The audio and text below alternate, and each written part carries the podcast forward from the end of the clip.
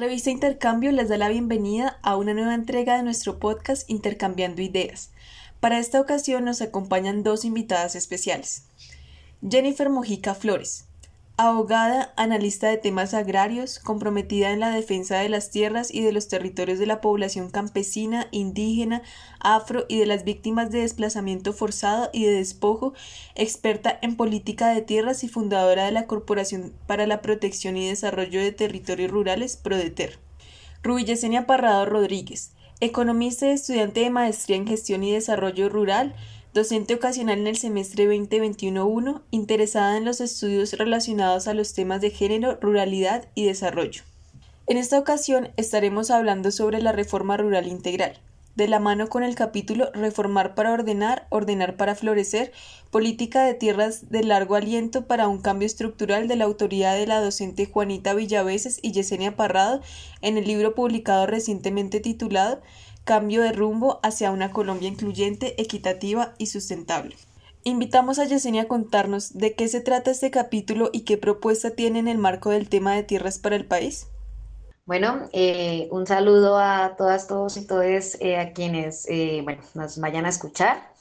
un saludo especialmente a las personas que integran Revista Intercambio. para mí un honor estar aquí en una, digamos, en una iniciativa que es estudiantil. Eh, también felicito que eh, al interior de la facultad eh, y los grupos que hacen parte de ella estén leyendo y discutiendo la producción académica que se da en la misma.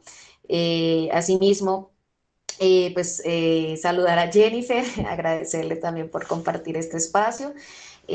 con Jennifer nos hemos encontrado en algunos espacios, digamos que no nos conocemos personalmente, pero las personas que ahondamos en los temas agrarios y rurales es una, digamos que, referencia obligatoria de lectura y de seguimiento por, por los debates y por los, eh, eh, sí, por los debates que, que, da y, que confrontan el marco también eh, de los temas que ya Laura presentó. Asimismo, pues hablarles como un poquito del libro, como ya lo, lo, presentaba Laura, Cambio de rumbo hacia una Colombia incluyente, equitativa y sustentable. Eh, fue producto de la iniciativa de unos docentes de la Facultad de Ciencias Económicas, quien en el marco de, eh, los efectos que generó la cuarentena como mecanismo de prevención y en el, pues también en el contexto de una pandemia eh, del COVID o de la COVID-19, se generaron muchos efectos en diferentes dimensiones y contextos y también se acentuaron algunas condiciones de las diferentes eh, familias y comunidades. Eh, en ese ámbito, eh, en el libro, van a poder encontrar diferentes capítulos que se enmarcan no solamente en temas rurales y agrarios, sino que hay una diversidad de docentes, de egresados, egresadas, eh, de personas externas y bueno, digamos todos y todas y todos muy, muy comprometidos en hacer como un análisis eh, de estas alternativas programáticas que desde la academia y en este caso desde la Universidad Nacional se proponen eh, para, pues para poder también orientar las políticas públicas y, superar la crisis en el marco de lo, de lo que ya presente. asimismo, como contarles, este capítulo de, del que pues vamos a partir, pero no vamos a quedarnos aquí, o eso espero. Eh, fue escrito con Juanita Villaveses. Ella es eh, economista de la Facultad de Ciencias Económicas y su posgrado, sus posgrados, perdón, han ido alrededor eh, de los estudios políticos. Ella ha venido estudiando todo el tema digamos, eh, de, diferentes fenómenos económicos o ha estudiado más bien la ciencia desde la historia económica en la facultad, eh, es docente de la asignatura de Historia Económica de Colombia los siglos XIX y XX, ya hace bastante rato. Y eh, previo también ha dictado clases en otras universidades, incluyendo la Universidad del Rosario. Y con Juanita nos conocemos en la, en la asignatura que les cuento. Fuiste estudiante en algún momento, luego empezamos a compartir intereses, eh, eh, especialmente porque ella ha venido estudiando todo el tema de tierras desde hace bastante rato y eh, se nos dio como esta oportunidad de reflexión y bueno, sentémonos a sistematizar estas reflexiones y se dio el capítulo que menciona Laura y que titulamos precisamente como reformar para ordenar, ordenar para florecer, una política de tierras de largo aliento para un cambio estructural. Entonces, de manera muy concreta, eh, contarles que nosotros nos sentábamos a revisar, bueno, qué está pasando alrededor de la tierra, ¿cierto? En el país, que ha sido eh, un punto, digamos, de partida en muchos ámbitos y en muchas discusiones, y que eh, al hoy hay, un, digamos, una, una problemática que aún no hemos logrado superar, que incluso, pues, em, el acuerdo de paz eh, lo señala como la cuestión no resuelta de la propiedad sobre la tierra, ¿cierto? Es un problema que Colombia ha arrastrado en su historia y que eh, de cualquier manera para poder tener como un cambio eh, de rumbo o una alternativa programática, pues se debe abordar, eh, abordar este tema. Entonces con Juanita nos sentábamos y el momento mencionábamos, bueno, todo el tema de la tierra, ¿cierto?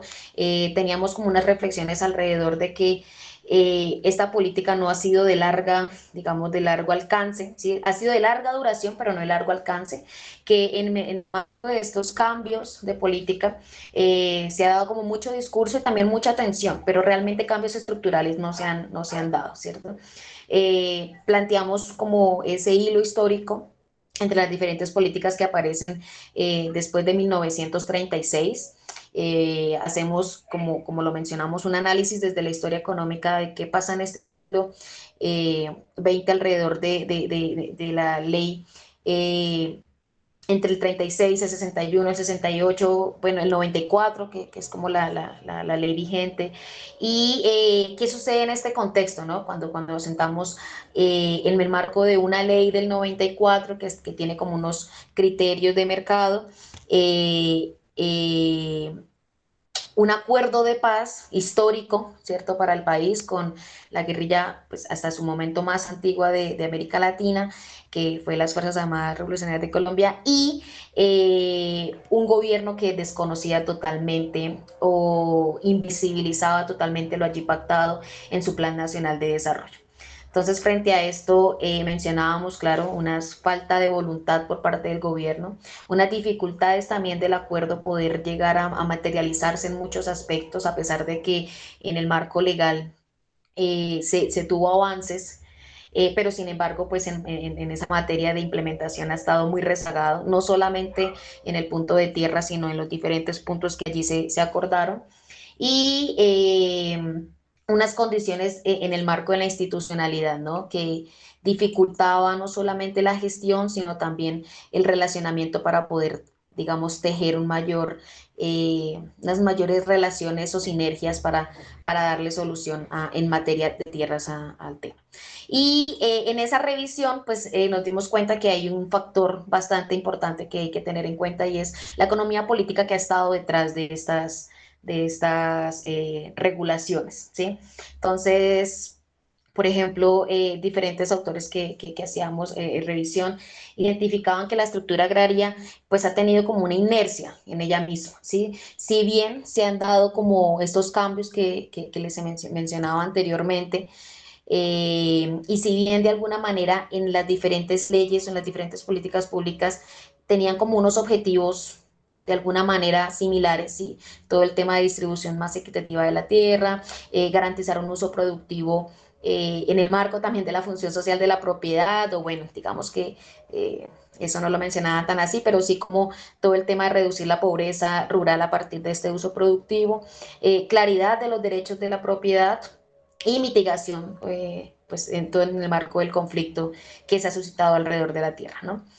Pero si bien estos son los objetivos que han estado como muy similares entre las diferentes políticas, pues realmente no se ha alcanzado ninguno de ellos. Y al día de hoy eh, tenemos un contexto de alta concentración de la tierra. Eh, el índice, digamos, como llamado siempre a, citar en el marco de, la concentración es el índice de Gini de tierras, un índice superior al 0.9 y, pues eso revela una alta concentración. Eh, incluso pues un informe eh, digamos, no, pues no tan reciente, pero cuando se tuvo eh, los resultados del tercer censo nacional agropecuario, eh, un informe de Oxfam demostraba, digamos, claro, una metodología ahí diferente, pero como a nivel de América Latina éramos el país con mayor concentración de tierras. Entonces, eso es un dato alarmante. Al día de hoy también tenemos una, pues no una alta, no una informalidad en la tenencia de la tierra. No sabemos cuánta tierra tenemos y claro, en el marco del acuerdo de paz eh, se consolida un punto en avanzar en este catastro multipropósito, pero pues al día de hoy hay pilotos, ¿no? No, tenemos un barrido eh, predial nacional todavía. Y eh, en el contexto también aparece eh, la pobreza asociada a la producción y uso de la tierra, ¿cierto? Entonces, como las familias campesinas, indígenas, eh, de las comunidades negras y, bueno, digamos, esta ruralidad eh, que se asienta en estos territorios tienen peores condiciones de vida digna eh, en el país, ¿no? Unas condiciones de hambre, que bueno, en el, eh, hablándolo más académicamente, entonces eh, de desnutrición, de subnutrición, sí, pero hambre al fin y al cabo, unas condiciones de acceso paupérrimas en términos de educación, salud, trabajo y bueno, diferentes como, como, como indicadores en materia social y económica que se pueden referenciar. Y en sentido, lo que encontrábamos desde una óptica de la economía política es que ha habido un peso de los propietarios de la tierra en el sistema político de manera histórica, ¿no? Y, y, esta, y este peso de los propietarios se ha medido en una capacidad histórica actual. Y digamos, ahorita podríamos mencionar diferentes situaciones que se viven eh, alrededor de familias con nombres muy conocidos Em, que bueno, de pronto podemos ahorita hablar de ellos, pero han tenido una capacidad histórica eh, de los terratenientes en favorecer sus intereses y lograr sabotear, ¿cierto? E, ese pequeño avance de la política pública en materia de tierras, como que hay un desavance, o la pática que se da hacia adelante se corren dos hacia atras. Asimismo, había una capacidad increíble de frenar estos intentos reformistas eh, frente, por ejemplo, a tamaños de adjudicación, frente al reconocimiento de la ocupación y todo el tema también de la parcería en su momento. Entonces, cómo logran detener estas, estas, estas iniciativas reformistas o esos intentos. Y eh, ha habido una resistencia muy fuerte en los debates donde, digamos, se, se, dan estos, estas condiciones para transformar la política pública, que es, por ejemplo, en el Congreso y pues también en los diferentes eh, espacios locales, ¿no? En las asambleas aunque bueno, la política de tierras es a nivel nacional, pero pues a nivel asambleario, cuando, cuando se aterrizan también hay resistencias en estos espacios locales. Y eh, en el marco de un acuerdo de paz, ¿cierto? Que le pone eh, fin al conflicto eh, armado es porque precisamente han habido mecanismos de facto asociados al uso de la fuerza y la criminalización de, las élites rurales, ¿no? Entonces, como que estos elementos eh, que se suman a un diseño institucional en el cual pues no se ha logrado revertir esta tendencia. ¿sí? Entonces, si bien hay instituciones encargadas de la política de tierras, estas eh, no solamente están desarticuladas, sino que además muchas veces no cuentan con el, con el recurso físico ¿sí? que requiere para poder tener como ese nivel de incidencia que se, digamos, que demanda eh, la situación. Tampoco los recursos humanos para poder hacer la implementación de estas políticas y en algunas otras ocasiones han sido capturadas para favorecer los intereses de los grandes propietarios. Y eh, otro tema importantísimo eh, ha sido precisamente que el diseño institucional en algunos momentos no ha avanzado en un punto crucial que, que en la economía pues es muy importante y es todo el tema del impuesto predial, ¿sí? Entonces aquí pues no voy a ahondar como en el debate de la tierra para qué, por qué y para quién, pero uno de los elementos importantes es todo el tema tributario como un ingreso fiscal. Eh, para las diferentes acciones y obligaciones que tiene el Estado, ¿cierto? Pero pues en Colombia ha sido prácticamente inexistente eh, y es una situación que, que, se puede explicar mm, medianamente por dos razones, ¿no? Por un lado, pues por el lado de la administración del impuesto, ¿sí? Como todas estas deficiencias y también las diferentes eh, marcos legales que han fracturado cada vez más eh, este, este esta parte administrativa, y por otro lado, pues también la cultura de no pago de los contribuyentes. Eh, bueno, en el documento van a poder encontrar las diferentes referencias académicas que se realizan en el tema y que, pues que permite identificar precisamente esta condición de inercia de la Tierra. Finalmente, digamos que se avanza como en esta alternativa programática que con Juanita llamamos como las tres paticas eh, una, como una mesa de tres patas, ¿no? Como que si el país desea avanzar, eh, claro, tiene un acuerdo de paz eh, del 2016 muy importante. Y claro que hay muchos elementos que pueden haber sido mucho mejores, pero que es un documento súper importante en materia, digamos, económica y política del país pero no dialoga, no dialoga con el, con, con el, como con la con el Plan Nacional de Desarrollo, que es como la, la política más vigente, y eh, el marco legal, que es la ley 160 del 94, pues tampoco tiene como ese diálogo. Entonces es como, bueno, aquí qué está pasando. Entonces, frente a esto, eh, las tres propuestas. Primera, instituciones articuladas para una política de tierras de largo alcance que vaya más allá del gobierno de turno, ¿sí? Entonces, eh, que la tierra vuelva a ser un proyecto político de Estado y que no se quede como en esas iniciativas de gobierno. ¿sí? Eh, se requiere esa unificación de estas leyes que jalonan el, tema de tierras, la ley 160 94 y, y, la reforma rural integral, que es el punto uno del acuerdo.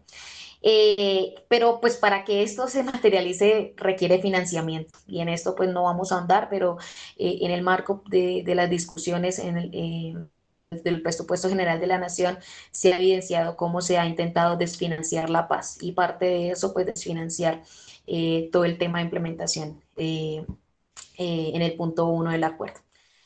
Nuestra, nuestra segunda propuesta hay definitivamente un inventario certero para saber qué se tiene, cómo se tiene y quién tiene la tierra en Colombia. Y esto eh, permitiendo también eh, avanzar en materia pues, de, política fiscal, cuánto vale y qué se hace con esto, ¿cierto? Entonces se requiere que este catastro multipropósito se haga realidad pero pues que después de que se haga realidad también haya una actualización permanente de la información catastral se requiere contar con información que tenga un enfoque diferencial y una posibilidad de análisis interseccionales, ¿sí? Eh, estas relaciones con la tierra, eh, estas cuestiones, digamos, por ejemplo, de la mujer con todo el tema del sistema agroalimentario y bueno, unos elementos también, claro, de carácter más de pronto antropológico y sociológico, pero que en materia económica es muy importante y que pues debe dejar de seguir invisibilizada. Y además, eh, nuestra tercera propuesta es transparencia en la información para vigilar y que esto permita también pues tener acciones de incidencia y de exigibilidad, ¿no? Entonces, eh, que los datos estén desagregados, públicos, claro, desde unos elementos también que reserven la información, y el, eh, todo el tema estadístico se, se, se sabrá manejar, pero que esto permita transformar estas condiciones que de economía política local han tenido el control territorial y los réditos políticos históricamente. ¿sí? Entonces, ¿cómo desbloquear la política de tierras a favor de un bien común y no en particular? Transparencia en la información. Y bueno, yo creo que ahí, ahí reposa como, como de manera muy concreta y doy paso pues para que podamos continuar en, en el espacio. Gracias, Laura. Eh, Jennifer, eh, teniendo en cuenta esta introducción que nos acaba de dar Yesenia, eh, ¿crees que estos aportes son un rumbo inicial en materia de tierras para Colombia? ¿Y qué opinión nos puedes dar sobre la propuesta que nos brinda Juanita de Yesenia en su capítulo? Bueno, muchas gracias a la revista Intercambio por estas iniciativas de estos podcasts y por el ejercicio que los estudiantes y las estudiantes hacen sobre el análisis de las realidades colombianas. Creo que esas iniciativas estudiantiles tienen muchísimo valor en la medida en que es de iniciativa propia y que busca tocar temas álgidos de, la, de, actualidad que tal vez en, en, la academia muy acartonada o muy formal de pronto se pasan muy rápido o no se tocan con la profundidad que merece. Entonces celebro mucho y aplaudo este esfuerzo que ustedes hacen eh, en este importante grupo de investigación y en esta revista de intercambio que seguramente es un semillero para que ustedes se perfilen profesionalmente y sigan trabajando en todos estos temas tan sensibles y tan importantes para la economía del país. Bueno, muchas gracias a Yesenia por las flores. Eh, muy interesante el, libro. Yo recomendaría eh, a las estudiantes y estudiantes que revisaran, que lo leyeran. Hay distintos temas de mucha actualidad y sobre todo que buscan responder a la pregunta de, bueno, entonces, ¿qué alternativas tenemos? Porque más o menos hay como claridad conceptual que todo está muy mal, em, pero no se ven como muchas fórmulas posibles de, de, cómo pasar y cómo transitar pues hacia un panorama un futuro distinto. ¿no? Entonces creo que el esfuerzo es bien importante. Em, el artículo que escriben em, sobre el tema de la ruralidad, pues hace un balance eh, de la situación que enfrenta el país. Eh, creo que la, la, radiografía es muy completa sobre la situación de desigualdad extrema en que se encuentran las poblaciones que habitan el campo colombiano, siendo el país un país rural eminentemente, pues nos habla de una enorme desigualdad eh, en nuestro país, ¿no? Y que es muy sensible dado también el contexto de conflicto, de violencia, eh, que por tantas décadas pues han amenguado mucho más las condiciones de las personas. Y esto pues en un contexto también de, de oportunidad que representa la construcción de paz, eh, para la superación de, de, todas estas causas que generan estas desigualdades y que a su vez son las causas que también generan un, un riesgo de que el conflicto se, se recicle y, y, se reproduzca. ¿no? Entonces esto sigue siendo muy importante. Eh, sobre los diagnósticos de las causas del conflicto armado, pues hay una coincidencia en la literatura en que gran parte de este conflicto armado colombiano se ha centrado en la disputa por la tierra. Eh, y hoy en día, eh, ya en este siglo, pues la disputa de la tierra no solamente en torno a quién es la tierra, sino a que, para qué se usa, eh, qué función medioambiental representa, cuál es la finalidad social que implica, qué otras agendas de desarrollo o agendas de intereses económicos hay sobre las tierras, ¿no? que puedan generar mayor eh, crecimiento económico del país y pues desde, desde el acuerdo de paz se ha tratado de dar también un enfoque que es muy integral sobre esas distintas dimensiones. Entonces está lo de tierras, sobre la de cómo lograr mejorar ese indicador de Gini, de concentración de la tierra, a través de un fondo de tierras que busque la redistribución de la misma y permita el acceso a tierras de las comunidades que no han logrado nunca acceder a ella y que dependen su vida del trabajo en el campo pero también incorpora esos otros factores que ya eh, Yesenia nos ha presentado. Entonces creo que es muy importante em, las alternativas, creo que eh, son alternativas que, que, no se han explorado mucho, ¿no? siempre nos quedamos como, como en estas propuestas muy desde la institucionalidad sobre cómo hacer formalizaciones de propiedad y cómo titular tierras, pero no se va mucho más allá a estos otros elementos necesarios pues para el desarrollo de la integralidad que creo yo que es urgente abordar.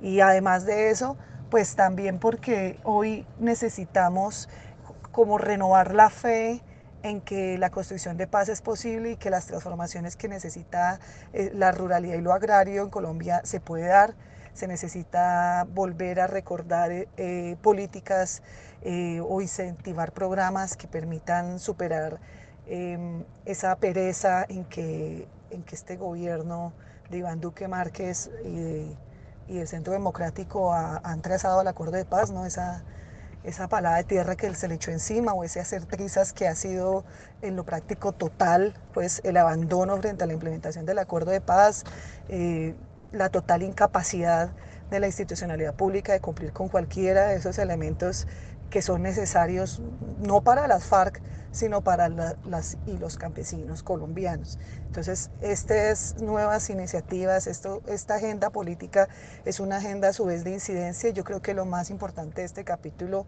es que se logre hacer una gran difusión del mismo para que las organizaciones sociales, las organizaciones de base, las organizaciones gremiales y productoras puedan tener como otros, otros elementos de incidencia política, de exigibilidad social que, que logren hacer ¿no? un camino a pesar de la falta de voluntad política del Estado. Entonces yo celebro también ese artículo y me parece que logra condensar también muy bien todo el diagnóstico de la problemática eh, para quienes hasta ahora están entrando a estudiar la ruralidad y que quieran seguir el camino, me parece que es, es un excelente inicio.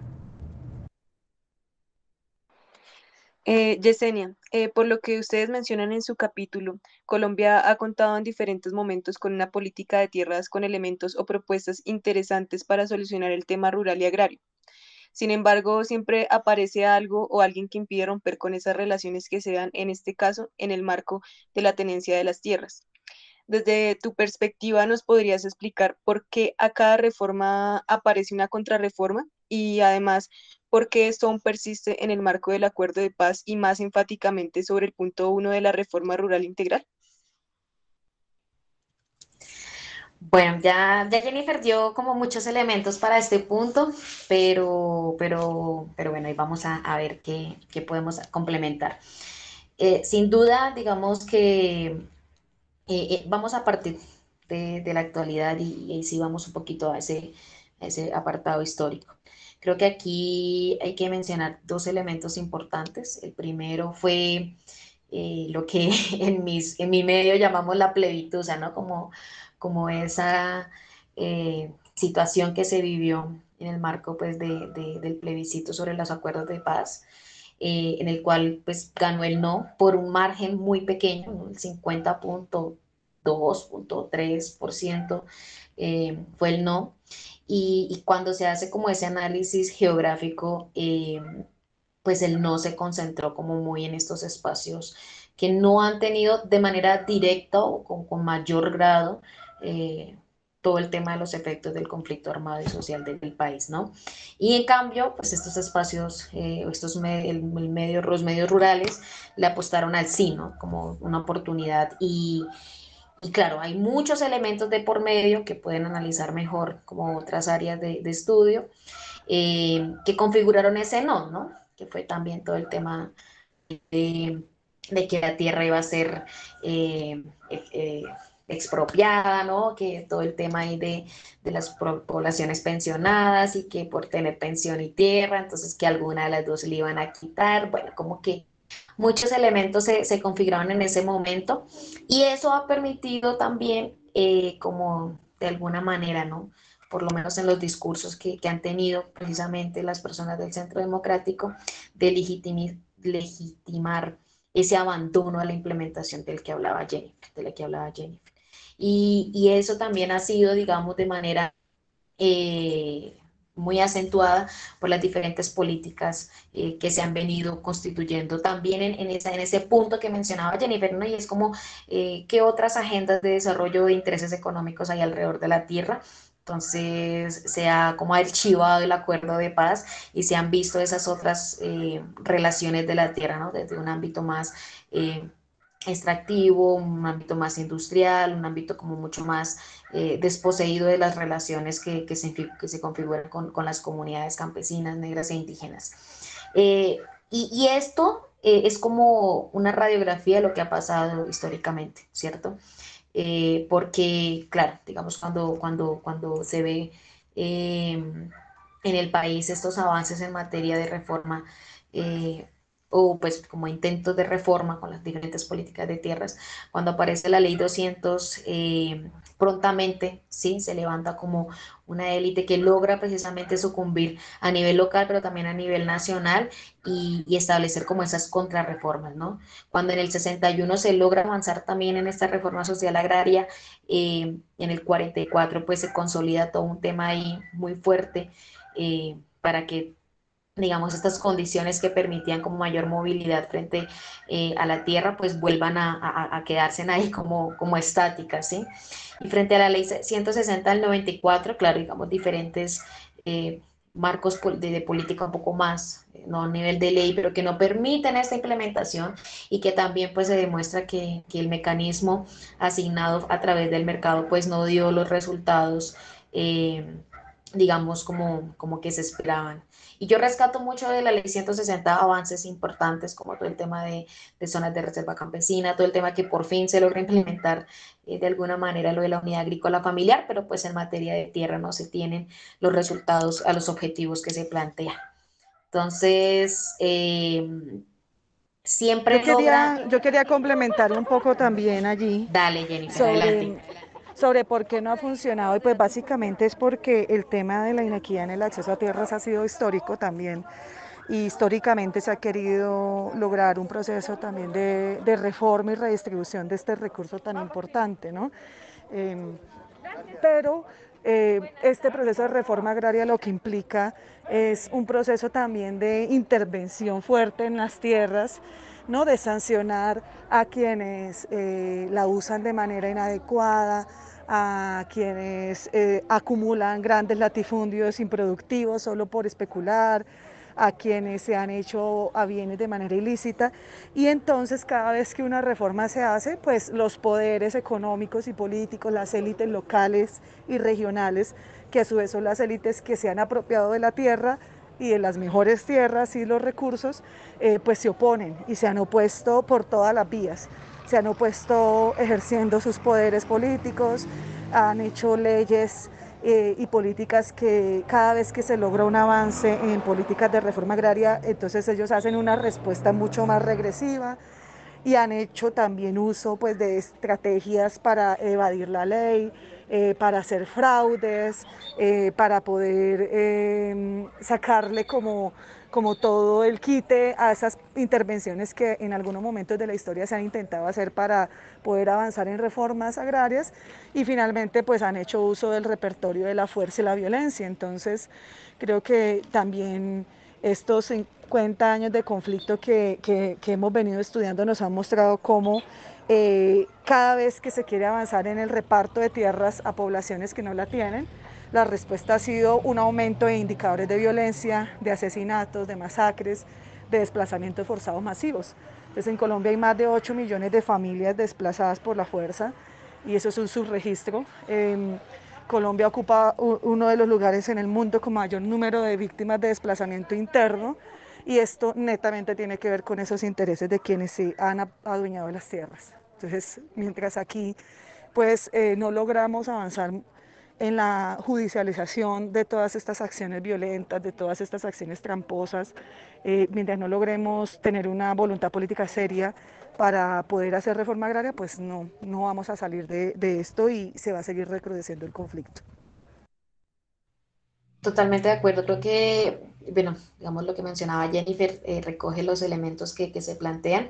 Y, y otro tema que, que, no sé si Jennifer lo mencionó y de pronto a mí se me escapó y es, pues que también han tenido un control sobre, eh, sobre el ejercicio, ¿no? Digamos, político y es diferentes. En diferentes momentos las élites rurales han ganado las elecciones y se han mantenido allí logrando, digamos, tener como este control en marco de la institucionalidad de la gestión de la información y, logrando con ello también, y con todos los otros mecanismos que mencionaba Jennifer, pues mantener este status quo que da la tenencia eh, de la, y la política de tierras. Entonces, como que eh, este también es un elemento de que si bien se logran posicionar debates, eh, por ejemplo, en el Congreso o en los diferentes espacios donde se, se gestan, logran también hacer esta coalición reaccionaria o, esta reacción de manera como coalicionada eh, logrando pues estas, este, este, esta posición a nivel, en todas las vías, ¿no?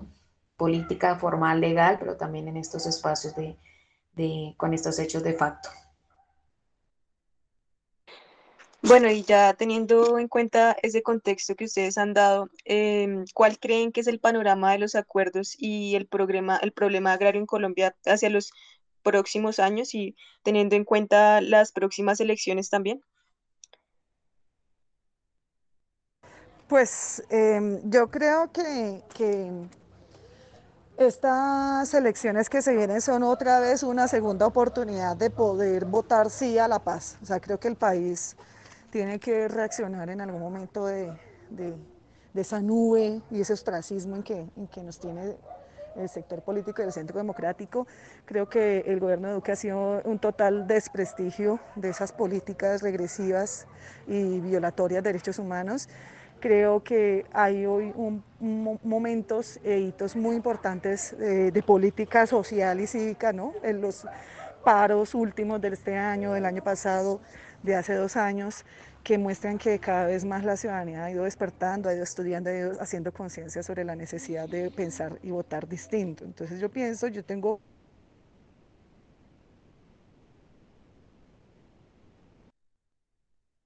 fe en que en esta oportunidad nosotros vamos a lograr como país decir, tomar decisiones más a conciencia y en Congreso elegir personas que tengan propuestas políticas y programáticas adecuadas para la concesión de paz porque es una necesidad. en estos años del gobierno de Duque, eh, desafortunadamente los malos pronósticos que hicimos desde la academia y la investigación se han cumplido. Ha aumentado la desigualdad, la pobreza, eh, ha aumentado la violencia, eh, la violencia se ha ensañado contra las poblaciones rurales, las personas desmovilizadas del FAR en proceso de, de reincorporación pues son las más afectadas se ha incumplido el acuerdo, se ha vuelto a reproducir y a reencauchar el conflicto y especialmente en las zonas históricas de conflicto donde hoy otra vez seguimos. Entonces creo que tenemos que aprovechar esa oportunidad porque basta eh, una nueva disposición política eh, con mayor apertura y con una postura mucho más demócrata frente a esto para poder hacer cosas. O sea, yo Estuve en el principio del gobierno de Juan Manuel Santos, eh, ejecutando políticas agrarias desde el INCODER en ese momento, que era la institucionalidad agraria, y en ese momento, si bien no había un total compromiso frente a hacer reforma agraria, pues al menos sí había una voluntad de construir paz, eh, de avanzar en la restitución de tierras a las víctimas del conflicto. Eh, y, y, eso muestra que con poca voluntad y disposición no se requiere tampoco hacer una gran revolución de un día para otro porque eso es imposible, pero si se logra hacer de manera gradual y progresiva, sí se pueden hacer las cosas. O sea, en esto la voluntad es una gran cuota eh, para iniciar. El acuerdo de paz tiene muchos desarrollos en el marco normativo institucional que permite hacer las cosas. O sea, quienes trabajamos desde la institucionalidad sabemos que, que por eso es tan indignante que no se logre hacer eh, porque sí se puede hacer, o sea, nos, nos, muestra que sí se logra hacer, solo es que no hay voluntad de hacerlo. Entonces yo creo que ahorita lo que necesitamos es poder eh, votar bien y elegir un sector distinto, eh, que esté interesado en la realidad, en la paz, que cumpla pues lo que está allí. Al fin y al cabo es, es un acuerdo que hace parte también de nuestra constitución política, que recoge derechos fundamentales, económicos, sociales, ambientales, no solamente de los excombatientes, sino de la ciudadanía en general y especialmente de las ciudadanías más pobres y más desiguales, que son las del campo, que son las negras y las indígenas, y en esa medida poder ir, ir como en ese camino. Entonces yo sí creo que esto sigue siendo importante Hoy el acuerdo de paz no es del gobierno ni de las FARC, es un acuerdo de paz de la ciudadanía colombiana, de nuestro, de nuestro país y que necesitamos más que nunca. O sea, no podemos superar esta ola de violencia sin mejorar las condiciones de ejercicio de derechos, de ejercicio de dignidad y de vida de todas las personas. Y con la pandemia del COVID, pues Creo que también se nos ha despertado de alguna manera la conciencia a las personas que de pronto, dado sus privilegios, no han podido experimentar lo que es la pobreza. Eh, creo que esta pandemia nos ha mostrado que somos tan humanos y tan igualmente vulnerables a todos los otros que pienso que esta vez las elecciones serán diferentes.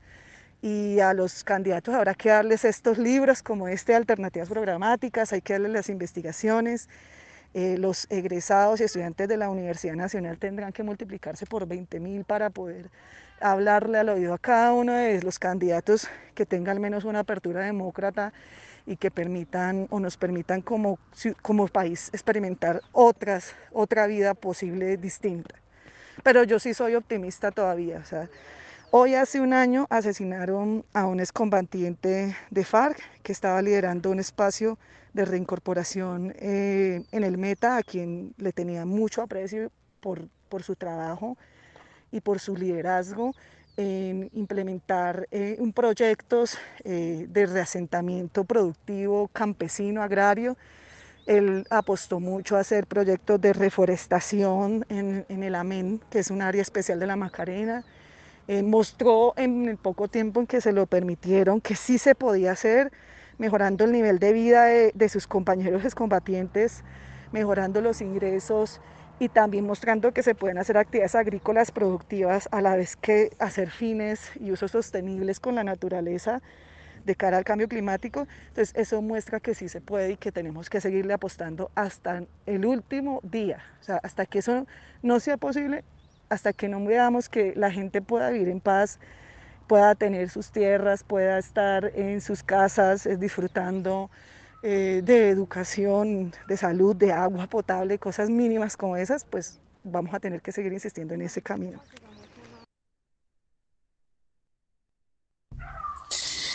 Bueno, pues sí, totalmente de acuerdo con Jennifer. Creo que no lo había visto como esa segunda oportunidad de decir sí a la paz.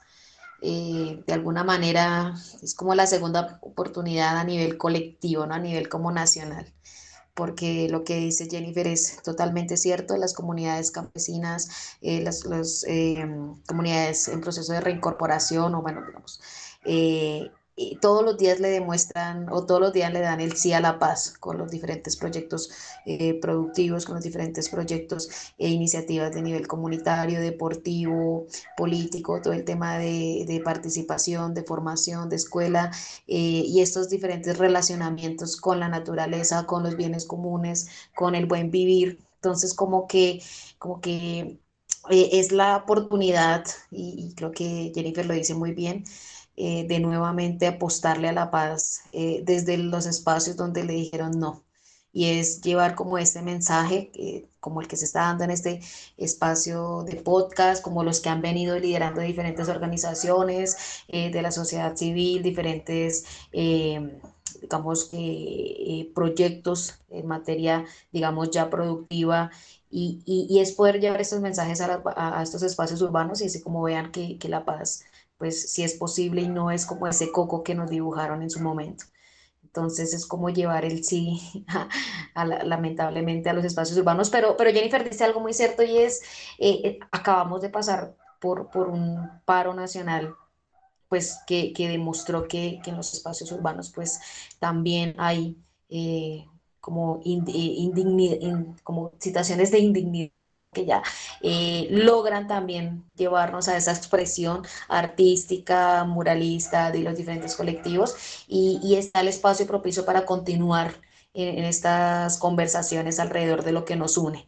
Y, nos une pues está precisamente marcado en diferentes condiciones que se relacionan con la tierra, ¿no? Eh, el alimento, todo el tema de la contribución en el marco de estas relaciones medioambientales, sociales eh, y, de cara pues a, a, los, a, las agendas que también se están planteando como el tema de cambio climático, como, como y de cara, por ejemplo, a los diferentes eventos de nivel internacional que, que, que se, que se dan en, en pues, ambiental y, y agraria.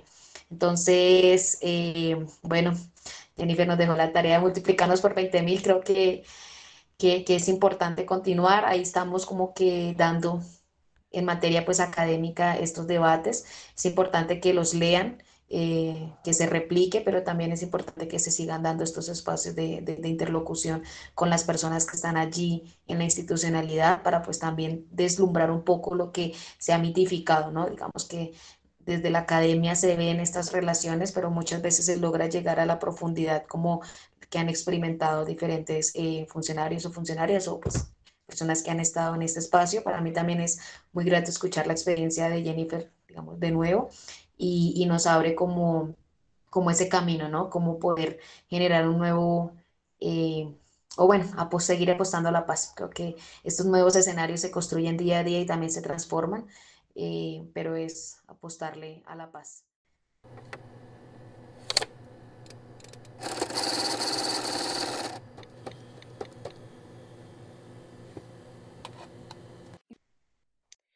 Bueno, y de esta manera llegamos al final de este podcast. Eh, muchas gracias Yesenia y Jennifer por acompañarnos en este espacio.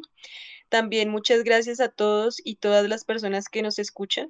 Esperamos que más adelante podamos seguir hablando de estos temas tan importantes para el país relacionados al campo colombiano.